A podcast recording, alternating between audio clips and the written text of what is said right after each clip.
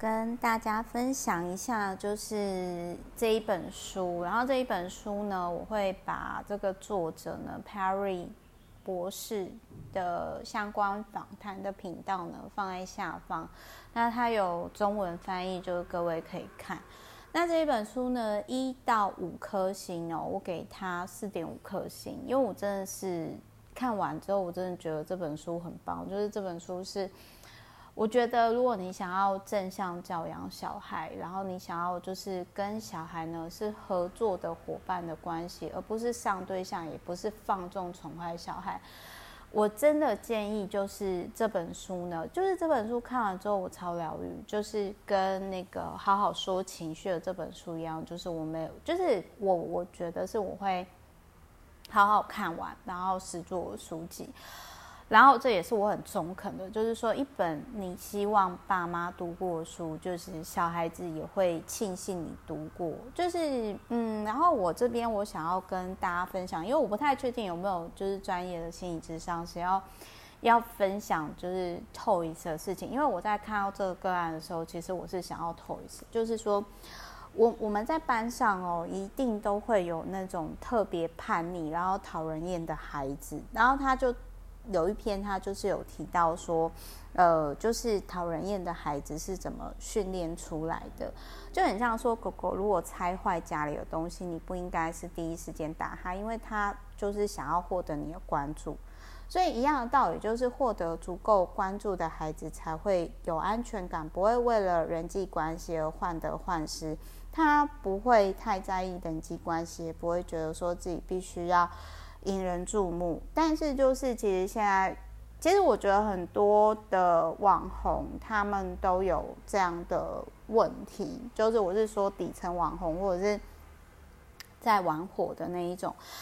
那这个心理治疗师他有提到说，他有遇过成人，他们老是处于想要获得关注的阶段，那如果得不到关注，他们就会觉得好像自己不存在这样子。那我不太确定，就是这类型的小孩是不是小时候成长背景，他很渴望就是必须要一直被肯定，或者是最棒。然后其实事实上，我之前也有遇过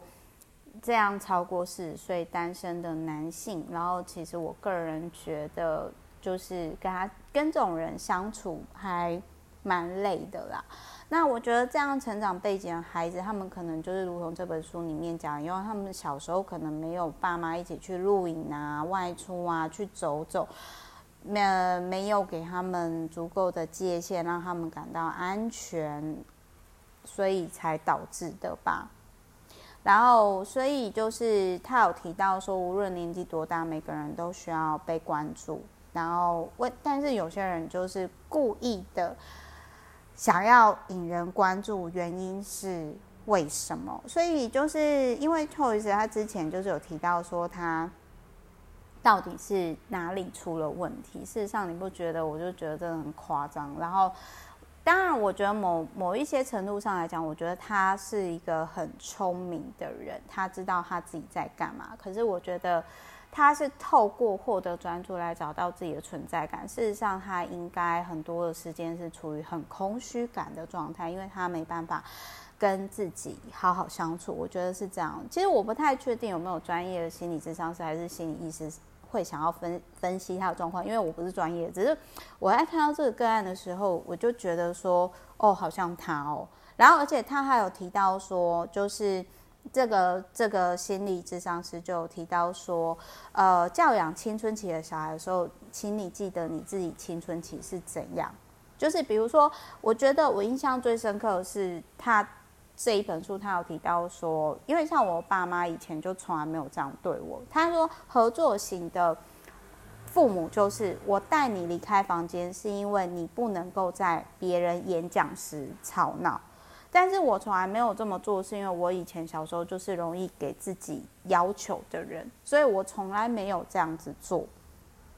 然后，所以我是看到这本书的时候，我才发现到说，呃，如果如果你跟我一样，就是你小时候就是爸妈是会否定你感受的人，就是并不是说他们不爱你，而是可能他们不知道怎么。怎么跟这样的你相处？就是比如说，我是不是以前我讲过说，我看得出来，我爸很希望我早点回来，一起吃饭，可是他第一句话就说：“哎呦，你现在还是要回来呀？我还以为你被撞死了呢。”这然后我就被吓到。所以，所以他其实这个医生就有提到，呃，这个心理咨商师啊，这个博士就有提到说，呃，在我们年轻的时候，我们还不知道自己在生活当中的位置，会有不安全感。然后人对于就是，其实我觉得很多是几岁有中年危机的人，也很容易这样，就是会去攻击别人。那事实上，我会对这一段特别有感觉，是因为我真的曾经遇过这样的年轻人，然后他表现出来不安全感，我看得出来他其实非常的恐惧。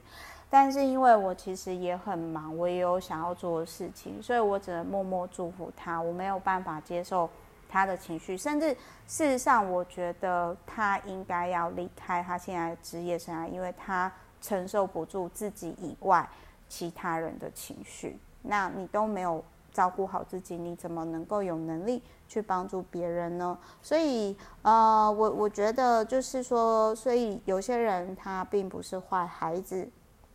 那他只是那个环境跟他周遭可能没有理解他的人，所以就是虽然我可能对于那样的人我会保持距离，但是其实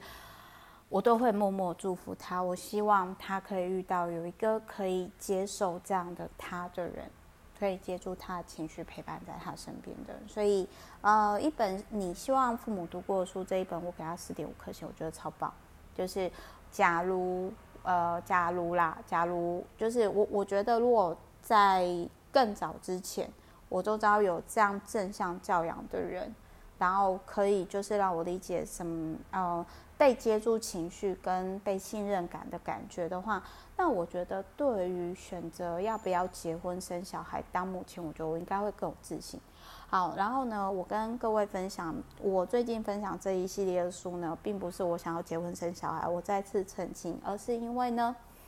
真的有会员就问我怎么育儿，那我就我就想说，天啊，这难倒我，所以我最近才开始看这类型书。但是我后来就发现到说，哎，其实看亲子，如果你，我我我觉得我现在要早点跟大家讲。如果你觉得你原生家庭不快乐，你童年不快乐，其实最疗愈的方式就是你看这种教养书。真的，我每次看我都觉得我童年被疗愈，真的超疗愈的。好，祝福大家呢，也希望说大家假日愉快哦。我们之后就再见。今天比较就是突然灵感来，一口气讲很多本书。好，这本书我虽然没有讲很多，但是这本书是我给他。今今天评分最高分的一棵树，然后就是我会希望他留在我身边大概一整年哦。看完真的很疗愈，跟好好说情绪那本一样都很疗愈。好，我是梅塔，那我们之后就下一本再见，爱你们，拜拜。